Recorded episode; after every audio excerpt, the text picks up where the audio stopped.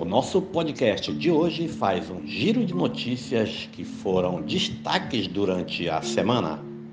Bolsonaro discursa na ONU e investigações contra a Prevent Senior são alguns dos destaques da semana.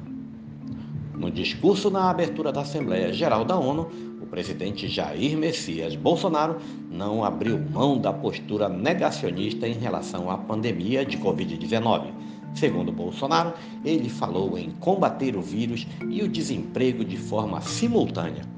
Culpou o isolamento social pelos problemas econômicos do mundo e defendeu o uso de medicamentos comprovadamente ineficazes contra a doença. Abre aspas.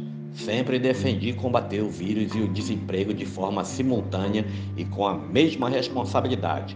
As medidas de isolamento e lockdown deixaram um legado de inflação, especialmente nos gêneros alimentícios no mundo todo. No Brasil, para atender aqueles mais humildes, obrigados a ficar em casa por determinação de governadores e prefeitos e que perderam a sua renda, concedemos um auxílio emergencial de 800 dólares para 68 milhões de pessoas em 2020. Fecha aspas afirmou o presidente. Crise da Evergrande abala sistema chinês. O mercado brasileiro tem ficado atento às instabilidades que têm atormentado a empresa chinesa Evergrande.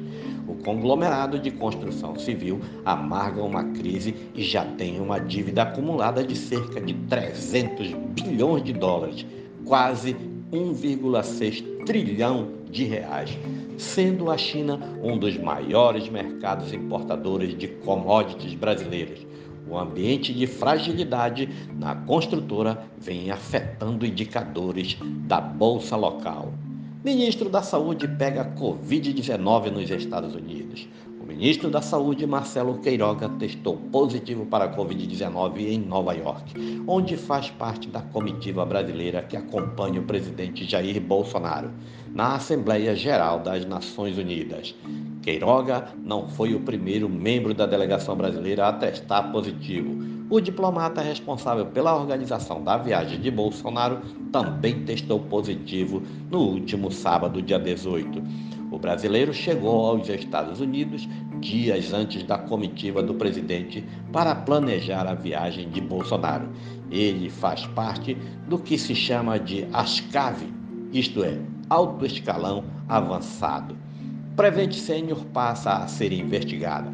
O Ministério Público Estadual de São Paulo criou uma força-tarefa na última quinta-feira para apurar as denúncias de irregularidades contra a operadora de saúde Prevent Sênior. Mário Sarubo, Procurador-Geral de Justiça, pediu atenção total ao caso. Integram o grupo os promotores Everton Zanella, Fernando Pereira, Nelson dos Santos Pereira Júnior e Neudival Mascarenhas Filho. Até agora, a empresa já é investigada no MP, na Polícia Civil e na CPI da Covid por supostamente ter pressionado seus médicos conveniados a tratar pacientes com os medicamentos encontrados no kit Covid, também conhecido como tratamento precoce, que inclui, entre outros, hidroxicloroquina, comprovadamente ineficaz contra a doença. Esse é mais um podcast do site newsrondônia.com.